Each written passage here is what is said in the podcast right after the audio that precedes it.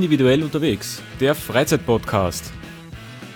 Folge 47, abgetaucht in die neue Donau.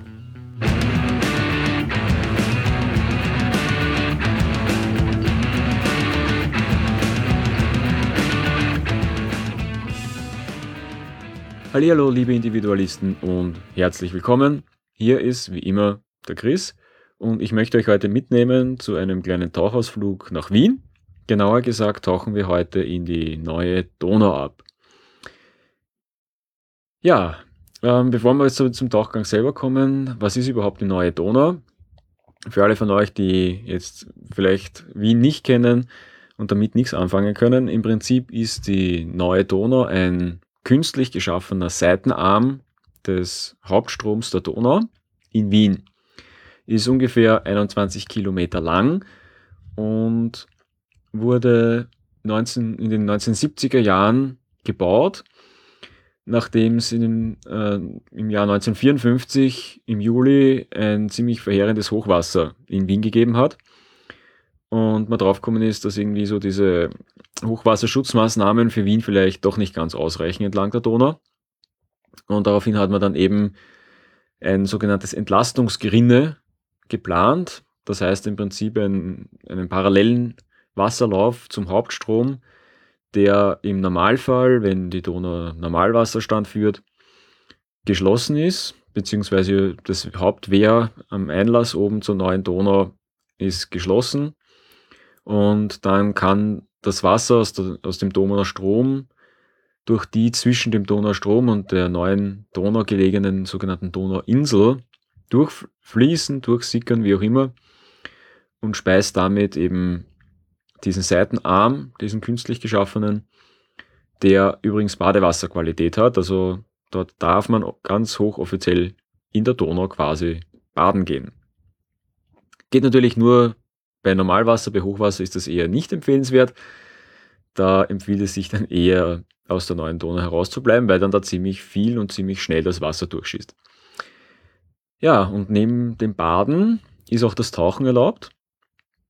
Und das haben wir letztes Jahr im Oktober rum schon mal gemacht. Ein Stück weiter flussabwärts.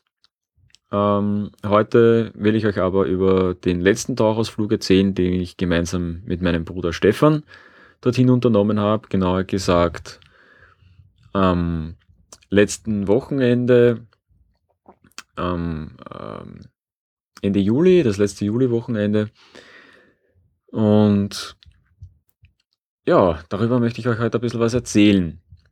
Ähm, bevor wir jetzt aber wirklich in die Donau reingehen, ähm, möchte ich noch ganz kurz einen Tauchshop in Wien erwähnen. Und zwar im Norden von Wien, den Tauchshop Seastar. Ist auch eine Tauchschule, soweit ich das mitbekommen habe. Ist ein ja, ziemlich große, eine ziemlich große Firma äh, mit jeder Menge Ausrüstung dort und so weiter. Kann man sich auch jede Menge Ausrüstung ausleihen. Auch zu sehr vernünftigen Preisen. Wir haben uns dort zwei 8-Liter-Flaschen geholt, weil recht viel mehr braucht man für die neue Donau jetzt nicht, weil die hat im Normalfall eine maximale Wassertiefe von ungefähr 5 Meter. Das heißt, da ist auch der Luftverbrauch noch dementsprechend gering. Und ja, da kommt man also locker mit einer 8-Liter-Flasche für einen Tauchgang durch. Und für diese Flasche haben wir dann insgesamt pro Flasche 7 Euro inklusive einer Füllung bezahlt, was absolut okay ist. Ja, nachdem wir dann ähm, von vom Seastar dann runtergefahren sind an die neue Donau, haben wir uns am nördlichen Ufer, also quasi linke Schulter, wenn man flussabwärts ähm, schaut, uns eingeparkt in ähm, unmittelbarer Nähe zur Brigittenauer Brücke und sind dann dort ins Wasser gegangen. Ähm, haben direkt am Ufer der neuen Donau unsere Ausrüstung zusammenbauen können, was ganz praktisch ist. Also man kann dort einfach, es ist eine schöne Wiese, muss man zuerst natürlich den Damm hinunter, was aber kein Problem ist, der ist nicht allzu steil. Und dann kann man unten quasi direkt am Ufer, direkt am Wasser die Ausrüstung problemlos zusammenbauen und kann dort dann ganz bequem quasi flach wirklich ins Wasser hineingehen, also ohne Stufe, ohne irgendwie Angst haben zu müssen, dass man ausrutscht oder sonst was. Also ist wirklich perfekter Einstieg. Und wir sind dann ähm, stromabwärts zur Brigittenauer Brücke getaucht. So im Bereich so ja um die drei Meter Wassertiefe in etwa. Dort ist sehr schöner Pflanzenbewuchs, auch einiges an Fischen lässt sich dann dort finden. Und ja, da sind wir so entlang getaucht. Dann kommt irgendwann so auf, hm, was wird die haben, vier Meter, eine Plattform von den Donaupiraten, glaube ich, heißt die äh, Basis, auch an der neuen Donau gelegen. Die haben dort eine, ja, eben eine Plattform versenkt und unter anderem auch noch ähm, so, ja, ich weiß nicht, ob es ein alter Katamaran oder irgendwas in der Richtung ist, also irgend so altes Schiffernakel liegt auch noch ganz in der Nähe. Da ist auch eine Leine gespannt zwischen der Plattform und diesem Katamaran. Da kann man, wenn man Glück hat, auch einiges an Fischen sehen, was sich dort versteckt. Und zwischendurch kann man auf den freien Stellen, wo jetzt kein Pflanzenbewuchs ist, immer wieder Süßwasserschwämme auch finden. Ja, wir sind dann weiter getaucht bis zur Brücke und war ganz witzig, weil die Sprungschicht war so auf ungefähr, ja, ich würde mal sagen, dreieinhalb Meter ungefähr war die Sprungschicht. Und es war irgendwie ziemlich witzig, weil man ist das ja gewohnt von der Sprungschicht, dass dann das Wasser flimmert und, und dass das so ist, wie wenn man über einen heißen Asphalt im Sommer drüber schaut. Aber das war irgendwie ganz witzig, weil die, die Sprungschicht war irgendwie trüb. Ähm, keine Ahnung, was das für ein Phänomen war, aber man hat wirklich das Gefühl gehabt, man schwimmt jetzt dann gleich irgendwo dagegen. Also wie wenn da irgendwie so eine Leine oder was gespannt wäre im Wasser. Genau in der Sprungschicht. Ähm, ich weiß nicht, ob sich da irgendwie Partikel gesammelt haben in der Sprungschicht oder irgendwas, keine Ahnung. War auf jeden Fall ganz ein witziges Phänomen. Und das Lustige war halt, dass wie wir dann aus dem Wasser dann wieder heraus waren, mein Bruder sofort gesagt hat, ja, das war voll arg. Ja. Und ich habe gesagt, ja, ist mir auch aufgefallen. War irgendwie witzig. Also war jetzt keine Einbildung von mir, sondern war tatsächlich irgendwie so ein Phänomen wirklich direkt in der Sprungschicht. War ganz lustig. Und dann ging es also am ersten Brückenpfeiler entlang, quer durch die Donau hinüber in Richtung dem äh, Brückenpfeiler auf dem anderen Ufer der neuen Donau. Und dort ähm, sind wir deswegen hingetaucht, weil wir da von einem Arbeitskollegen von meinem Bruder den Tipp bekommen haben, dass dort mehrere Wälse ähm, stehen und zu finden wären. Und da wollten wir natürlich unser Glück versuchen und uns die anschauen. Und das war dann ähm, ziemlich arg, weil wir sind dann darüber und sind dann noch an einigen Süßwasserschwämmen vorbei und das war sehr beeindruckend schon. Da ist man so, wenn das Wasser jetzt blau und nicht so grünlich gewesen wäre, hätte man irgendwie das Gefühl gehabt, so man ist im, im Roten Meer oder so. Also auch ziemlich bunt das Ganze, war ganz lustig. Und auch so von, den, von der Form her sind diese Süßwasserschwämme den ähm, Korallen im Roten Meer nicht, nicht wirklich unähnlich. Und ja, war von dem her ganz lustig. Und wir sind dann eben in Richtung dem zweiten Brückenpfeiler. Und kurz bevor wir bei dem Brückenpfeiler angekommen sind, standen dort also, keine Ahnung, 20, 30 Wälse, keine Ahnung, in einer Gruppe zusammen und von, ja, so normale Größe halt bis zu, ja, ich würde mal schätzen, eineinhalb Meter Länge, so in der Größenordnung. Also richtig schöne, große, erwachsene Tiere auch mit dabei. Sehr beeindruckende Tiere. Ähm, was faszinierend war, war, dass die wirklich ganz ruhig waren. Ähm, weil sie sehen ja sehr schlecht, also haben ja auch nur ganz, ganz kleine Augen und orientieren sich ja hauptsächlich äh, mit ihren Barteln mit denen sie die Elektroimpulse von Nervenzellen wahrnehmen können. Ähm, das heißt, sie können sich schon ganz gut orientieren, was ähm, andere Lebewesen betrifft. Und haben uns natürlich wahrgenommen, sind aber vollkommen ruhig geblieben, sind auch sehr nah rangekommen. Also ja, war wirklich extrem faszinierend. Das Einzige, wo sie halt dann immer wieder Abstand genommen haben, ist halt dann beim Ausatmen. Die Luftblasen, die quallen ihnen halt nicht so, was aber generell für alle Fische gilt. Ähm, das ist für Fische halt ein bisschen unangenehm durch den Druckunterschied einfach.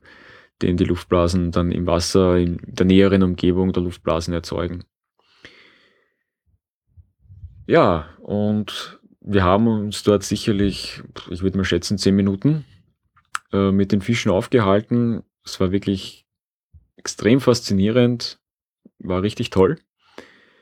Und wir sind dann umgedreht, sind dann gemütlich langsam wieder zurück ähm, in Richtung Nordufer getaucht und das war dann ganz spannend, weil einer der Welse dann wirklich ganz nah an mich rangekommen ist. Also ich bin relativ ruhig im Wasser gestanden, wollte eigentlich lostauchen in, in Richtung Norden und da sah ich also diesen Wels auf mich zukommen und ich bin ganz ruhig im Wasser stehen geblieben, habe mich praktisch nicht bewegt und der ist wirklich extrem nah rangekommen. Also ich würde mal schätzen so auf 15, 20 Zentimeter Abstand. Und das war schon faszinierend. Und das war so einer von den richtig dicken Großen. Und der war richtig neugierig. Also ist wirklich nah rangekommen und ist dann auch ganz gemütlich, hat er dann abgedreht und ist dann weggeschwommen von mir. Und das war schon ein tolles Erlebnis, muss ich sagen. Weil diese Fische kriegt man dann doch nicht jeden Tag so direkt und unmittelbar und so nah zu Gesicht. Und im Prinzip hätte ich nur die Hand ganz ein kleines bisschen ausstrecken müssen und hätte ihn wahrscheinlich angreifen können. Von der Distanz her wäre kein, überhaupt kein Problem gewesen und das ist schon cool. Und ja, wir sind dann gemütlich wieder zurück ans Nordufer, sind dann das Nordufer wieder hoch, ähm, haben uns dann so schön langsam wieder herangetastet äh, an die Einstiegsstelle, wieder über diese äh, Unterwasserplattform, dann weiter hoch sind dann schlussendlich ein Stück zu weit oben rausgekommen, das waren aber nur ein paar Meter, also das war jetzt nichts Dramatisches. Sind dann äh, von ein paar Schwimmern noch angesprochen worden, was es denn zum Sehen gibt, gäbe. Ne? Also ähm, das ist natürlich dann auch immer das, die Leute sind natürlich dann neugierig, weil so alltäglich sind Taucher auf der neuen Donau ja dann doch nicht, äh, schon gar nicht die Sporttaucher. Und ja, das ist halt, wird man halt dann, muss man damit rechnen, dass man einfach gefragt wird und ist ja auch kein Problem und wir haben halt dann ein bisschen erzählt und speziell von den Welsen natürlich dann und ja, war natürlich die, die Reaktion so, ach was, echt, cool und krass und so und, und glauben die meisten Leute ja nicht, dass da doch so große Fische drinnen sind in der neuen Donau. Aber die gibt's da tatsächlich. Also ich gehe mal davon aus, dass die irgendwie aus dem Hauptstrom irgendwie durch diese Durchflüsse, durch die, durch die Donauinsel dann rüberkommen. Aus, aus dem Hauptstrom irgendwie vielleicht oder so, ich habe keine Ahnung. Oder ob sie einfach bei den Wehranlagen durchkommen, was natürlich auch sein kann. Dass die durch die, die Wehre 1 und 2 dann an den quasi Auslässen in, in, in den Hauptstrom hinein wieder, wo also die neue Donau quasi dann aufhört, dass die dort auch irgendwo reinkommen ist durchaus auch möglich. Und man hat natürlich Unmengen von Teichmuscheln, wie eigentlich in fast allen europäischen Gewässern mittlerweile. Ähm, sind ja eigentlich keine einheimischen Muscheln, sind eigentlich, wenn man es genau nimmt, ja, gehören eigentlich nicht in, das Ökos in unsere Ökosysteme. Aber man wird es halt auch nicht mehr los. Die sind halt einmal eingeschleppt worden und verbreiten sich halt ziemlich massiv. Man kann ja nicht wirklich was dagegen tun, muss man sagen. Also hat man nicht viel Chancen. Ja, dann war eigentlich nach knapp einer Stunde der Tauchgang selber wieder rum. Ich muss sagen, es war ein sehr schöner Tauchgang, vor allen Dingen sehr entspannend und gemütlich, weil man halt wirklich kaum Strömung hat und da wirklich ganz gemütlich entlang tauchen kann und man sieht wirklich ganz viele faszinierende Sachen, weil man hat halt auch so das Gefühl, gerade jetzt so im, im Sommer ist es halt so, dass natürlich auch relativ viel Algenbewuchs ist und das ist halt dann extrem faszinierend, wenn dann so über diesen normalen Unterwasserpflanzen, die halt da wie ein Wald quasi im Wasser stehen, dann diese Wolken aus Algen drüber hängen. Das sind schon ganz faszinierende Bilder. Ich hätte die auch gern für euch fotografiert, aber ja, das ist so eine Geschichte mit dem Unterwassergehäuse für die GoPro, was ich da habe. Das ist leider nicht wirklich dicht. Ich habe das jetzt ähm, auf der neuen Donau auch nochmal mitgehabt und das hat sich noch einmal bestätigt mit anderem Deckel und hin und her. Und ja, das Ding ist wo auch immer undicht und wird wohl ein Fall für die Entsorgung werden. Oder zumindest ja, ein Fall für die ja, entweder Rundablage oder irgendwo für einen Kasten. Ich weiß noch nicht, ob ich es wirklich wegschmeiße oder ob ich es mir doch irgendwie noch aufgehalte. Ich weiß es noch nicht, aber für Unterwasseraufnahmen zu verwenden ist es auf jeden Fall mal definitiv leider nicht. Ja, ich bin am überlegen, welche Lösung mir da einfällt, was ich da am geschicktesten machen könnte. Wenn von euch da draußen irgendjemand eine Idee hat, oder irgendwo ein, ein günstiges Unterwassergehäuse für die GoPro Hero 2 kennt, was eine flache Scheibe vorne hat und nicht so diese Standard, diese halbrunde Scheibe, weil das ist für Unterwasser nicht wirklich gut geeignet, dann ja, wäre ich dankbar für Hinweise.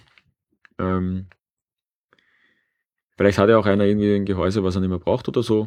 Also, wenn wer was weiß, immer her damit. Ähm, darf auch was kosten. Also ich will das jetzt nicht kostenlos haben, braucht jetzt keine Angst haben. Ähm, ich will das nicht geschenkt, aber irgendwie nervt mich das ein bisschen, dass ich das eigentlich nicht so verwenden kann, wie ich das gern verwenden würde. Weil das war eigentlich von Anfang an schon so ein bisschen auch mit die Idee bei der Anschaffung der GoPro 2 eben auch Unterwasseraufnahmen machen zu können. Ja, geht halt jetzt leider nicht, aber ja, ich bin da noch am Tüfteln. Mal schauen, wie gesagt, wenn von euch wer eine Idee hat, gebt mir Bescheid.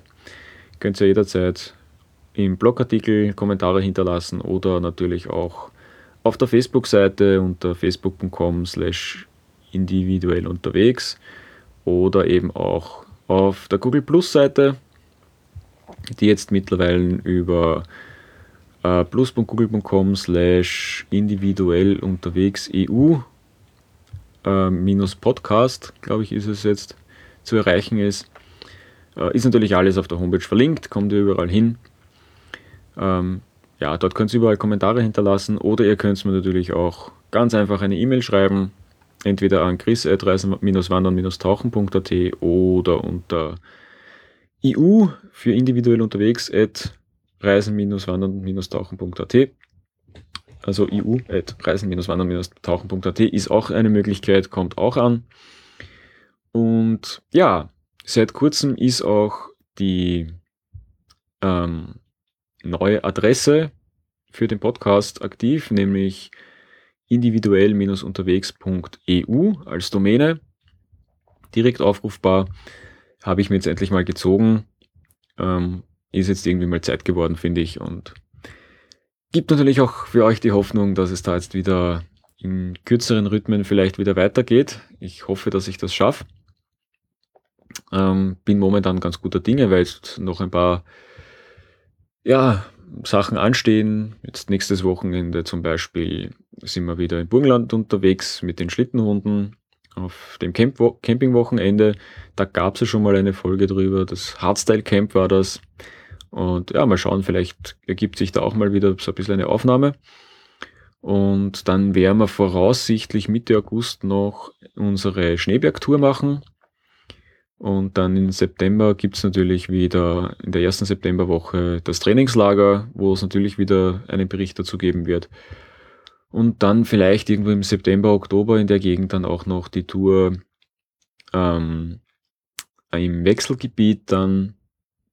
Da steht auch noch was an. Also es ist noch einiges am Programm und am Plan. Also es kommen sicherlich noch ein paar Sachen jetzt ähm, in der nächsten Zeit.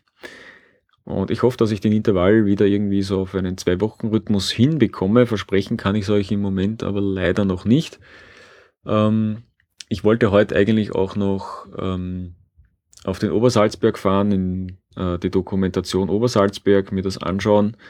Nachdem aber jetzt Ferienbeginn in, in Bayern war, ähm, habe ich mir gedacht, na gut, ich fahre heute in der Früh zeitig weg, bin um halb sechs in der Früh aufgestanden, damit ich so gegen sechs Uhr loskomme. Und wie ich um halb sechs Uhr in der Früh auf die Karte schaue, auf die Verkehrslage, ist die komplette A8 von München bis Salzburg gestanden. Und so wirklich gestanden. Ich weiß nicht, was da abgegangen ist, aber das war echt einfach nur brutalst. Und ich habe dann gesagt, okay, vergiss es, das tue ich mir nicht an, ich stelle mich da jetzt sicher nicht vier Stunden in den Stau. Das bringt es überhaupt nicht, wenn vier Stunden, ein bisschen mehr als vier Stunden bin ich daheim und bin dann doch wieder über Braunau gefahren. Wo jetzt einiges von der neuen Schnellstraße auch schon offen ist. Das heißt, das geht jetzt mittlerweile auch schon relativ gut und nur mit relativ kleinräumigen Umleitungen. Das ist ganz cool. Ja, und dementsprechend bin ich jetzt eigentlich dahingehend unterwegs gewesen, dass ich jetzt direkt heimgefahren bin. Ähm, das heißt, die Dokumentation Obersalzberg muss wohl noch zwei, drei Wochen warten. Aber die möchte ich mir auf jeden Fall noch anschauen und da möchte ich euch auf jeden Fall auch darüber berichten, weil das ist auch irgendwie ein Stück Geschichte, das uns ja doch irgendwo immer noch beschäftigt, würde ich mal sagen. Und ja, was auch nicht ganz unwesentlich zur Prägung von Österreich und Deutschland jetzt irgendwie den, den modernen Republiken beigetragen hat, würde ich mal sagen. Gut, in diesem Sinne ähm, war es das jetzt auch schon mal mit dem Ausblick auf die nächsten Folgen. Ähm, ich möchte euch da jetzt gar nicht weiter belästigen ähm, oder zuquatschen zumindest auch nicht. Und dementsprechend werde ich für diese Folge jetzt einmal den Deckel drauf machen. Ich freue mich natürlich über alle eure Kommentare oder auch E-Mails und wünsche euch bis zum nächsten Mal wie immer alles Gute, viel Spaß auf euren Touren, schaut, dass rauskommt. Bis zum nächsten Mal. Euer Chris.